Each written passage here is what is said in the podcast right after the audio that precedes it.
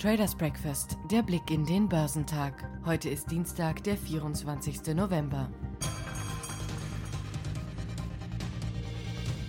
Aktien in Japan führten im Handel am Dienstag zu Kursgewinnen an den asiatisch-pazifischen Märkten, da Investoren in der Region auf positivere Nachrichten über Coronavirus-Impfstoffe reagierten, sowie die Wahl des designierten US-Präsidenten Joe Biden zur ehemaligen Vorsitzenden der US-Notenbank Janet Yellen als Finanzministerin. Im Nachmittagshandel stieg der Nikkei um 2,75 Prozent, der Topix legte um 2,28 Prozent zu. Die Märkte in Japan waren am Montag wegen eines Feiertages geschlossen. Der südkoreanische Kospi stieg um 0,54 Prozent. Die Märkte auf dem chinesischen Festland waren dagegen bis zum Nachmittag rückläufig. Der Shanghai Composite gab geringfügig nach, der Shenzhen Component ging um 0,169 Prozent zurück. Der Hongkonger Hang Seng Index lag etwas höher. Die Ölpreise waren am Nachmittag der asiatischen Handelsstunden höher. Der internationale Benchmark Future für Rohöl der Sorte Brent stieg um 0,87 Prozent auf 46,46 Dollar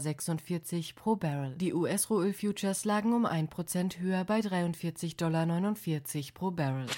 Weitere positive Nachrichten zur Bekämpfung der Corona-Pandemie haben der Wall Street am Montag wieder Auftrieb gegeben. Für gute Stimmung sorgten auch erfreuliche Konjunkturdaten. Zudem schürten mehrere Medienberichte, wonach die ehemalige Notenbankchefin Janet Yellen als erste Frau die Führung des US-Finanzministeriums übernehmen soll, Hoffnungen auf ein weiteres Konjunkturprogramm. Die Anfangsgewinne beim Dow Jones schmolzen zeitweise etwas zusammen, bevor der US-Leitindex nochmal Gas gab. Zum Handelsende schaffte hatte er ein Plus von 1,12 Prozent, womit er den Rückschlag vom Freitag mehr als wettmachte. Für den S&P ging es letztlich um 0,56 Prozent hoch, wogegen der ebenfalls freundlich gestartete Nasdaq auf der Stelle trat. Obwohl derzeit die Corona-Pandemie in den Vereinigten Staaten wütet, hellte sich die Unternehmensstimmung im November deutlich auf. Der vom Forschungsunternehmen Market erhobene Einkaufsmanager-Index stieg auf den höchsten Stand seit gut fünfeinhalb Jahren. Analysten hatten hingegen mit einer Eintrübung gerechnet. it.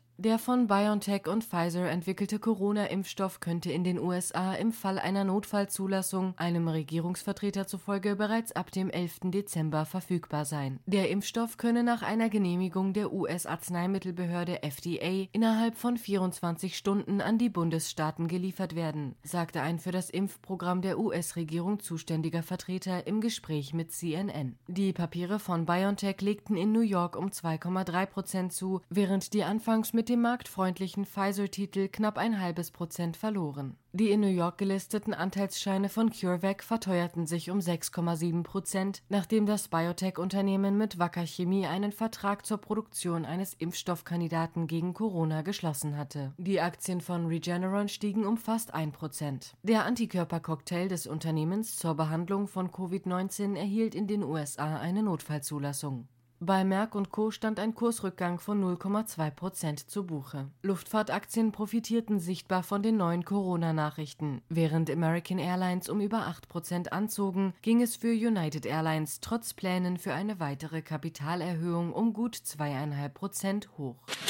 Weitere erfreuliche Nachrichten im Kampf gegen die Corona-Pandemie haben Europas Börsen am Montag letztlich keine Impulse gegeben. Beim Eurostox bröckelten die Gewinne nach einem freundlichen Start immer weiter ab. Am Ende stand für den Leitindex der Eurozone ein Minus von 0,13 Prozent zu Buche. In der vergangenen Woche hatte er unter dem Strich rund anderthalb Prozent an Wert gewonnen. Auch die anderen Indizes konnten am Montag ihre Kursgewinne nicht behaupten. Der französische CAC verlor nach einem Neumonatshoch letztlich 0,9 0,07 Prozent und der britische FTSI sank um 0,31 Prozent. Im europäischen Branchenvergleich schnitten die Aktien von Öl- und Gasunternehmen zu Wochenbeginn am besten ab. Deren Subindex gewann 3,1 Prozent. Dagegen lagen die Indizes der als defensiv geltenden Medizin, Telekommunikations-, Lebensmittel- und Konsumgüterbranche mit Verlusten von jeweils rund einem Prozent am Ende der Übersicht. Danone-Titel büßten als Eurostox Schlusslicht mehr als 3% ein. Für die Aktien von AstraZeneca ging es in London um fast 4% bergab. Der britisch-schwedische Pharmakonzern legte Daten zu einem Corona-Impfstoff mit einer Wirksamkeit von 70% vor. Anders als das Präparat von BioNTech und Pfizer kann der AstraZeneca-Impfstoff bei Kühlschranktemperaturen von 2 bis 8 Grad transportiert und aufbewahrt werden. In London schnellten Aktien der Cineworld Group um knapp 20% nach oben.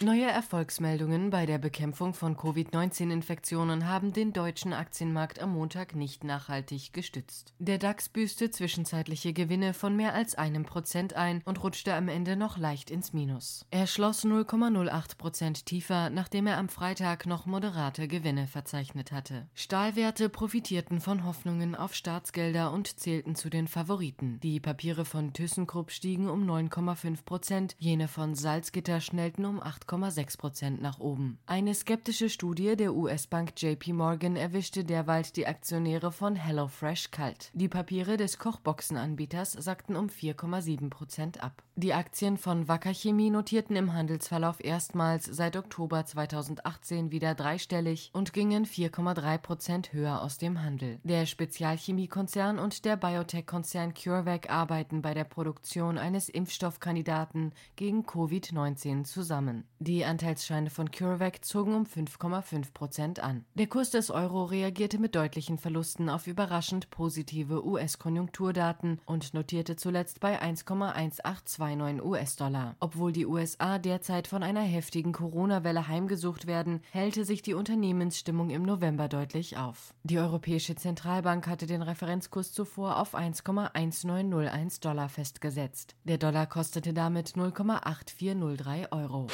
Der Dow wird vermutlich um ca. 193 Punkte stärker in den Dienstag starten. Der Eurostox startet mit ca. 20 Punkten Zuwachs, der DAX voraussichtlich mit einem Anstieg von ca. 109 Punkten. Heute wird der IFO Geschäftsklimaindex, das wichtigste deutsche Konjunkturbarometer, veröffentlicht. Gegenüber dem Vormonat wird ein Rückgang von 92,7 auf 90,8 Punkte erwartet. Außerdem meldet das Statistische Bundesamt detaillierte Zahlen zur Entwicklung des Bruttoinlandsprodukts im dritten Quartal. Quartal. In den USA stehen der Immobilienpreisindex, der S&P Case-Shiller Hauspreisindex sowie das Verbrauchervertrauen zur Veröffentlichung an. Quartalsergebnisse kommen von KWS Saat, Analog Devices, Autodesk, Best Buy, Campbell Soup, Dollar Tree, Gap, HP, Medtronic und Tiffany.